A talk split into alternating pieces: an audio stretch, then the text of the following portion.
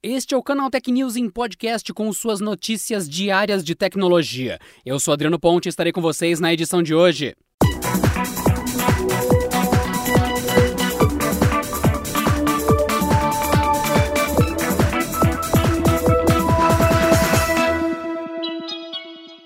O Departamento de Justiça dos Estados Unidos anunciou nesta terça-feira, dia 20, que entrou com uma ação civil antitrust no Tribunal Distrital do Distrito de Colômbia contra o Google.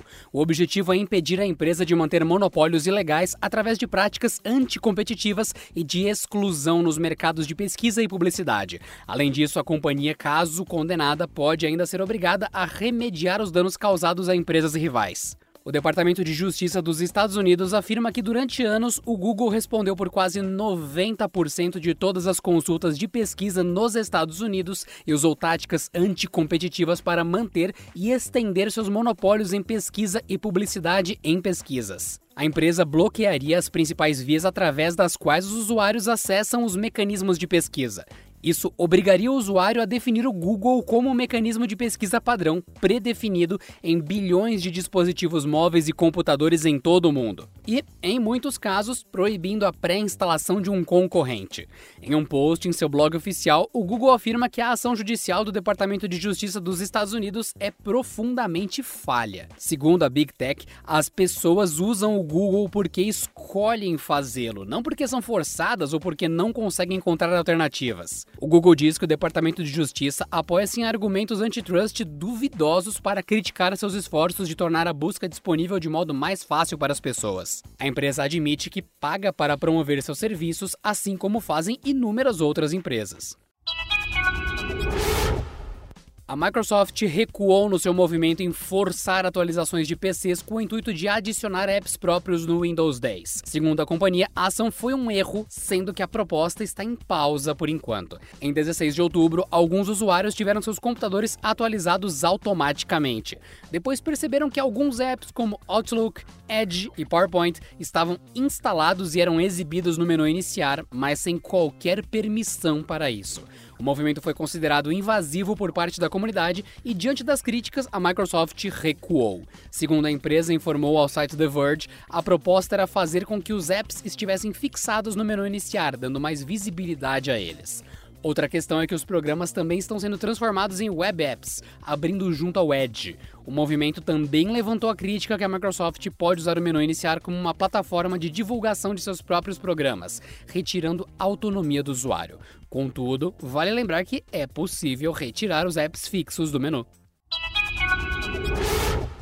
Vencedora de 3 M's, Euforia retornará em dezembro para dois episódios especiais que ligarão o final da primeira temporada com o início da segunda, cujas filmagens acabaram sendo pausadas por conta da pandemia de Covid-19.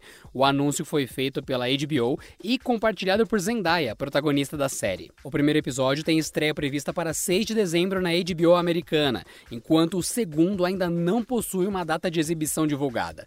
De acordo com o site Deadline, o primeiro episódio é intitulado Trouble Don't Last Always e acompanhará Rue em sua celebração de Natal. Escrito e dirigido por Sam Levinson, o episódio foi produzido sob as diretrizes e orientações de segurança e higiene da OMS. Há informações que Ali, personagem interpretada por Coleman Domingo, que apareceu na primeira temporada, também estará presente nesses episódios. A atriz Hunter Schafer, que interpreta a personagem Jules na série, também foi confirmada no especial por meio das redes sociais de Zendaya. O Instagram anunciou na última segunda-feira que disponibilizou a API do seu mensageiro para que as empresas possam conversar com seus clientes por meio do Direct Messages. Elas também poderão utilizar bots para responder às dúvidas mais comuns.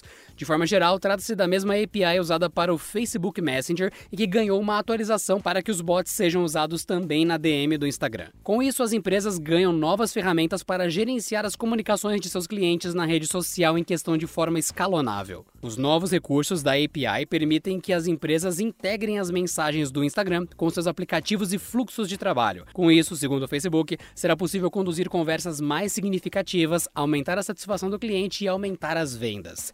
A API atualizada está atualmente em beta com um número limitado de parceiros desenvolvedores e empresas.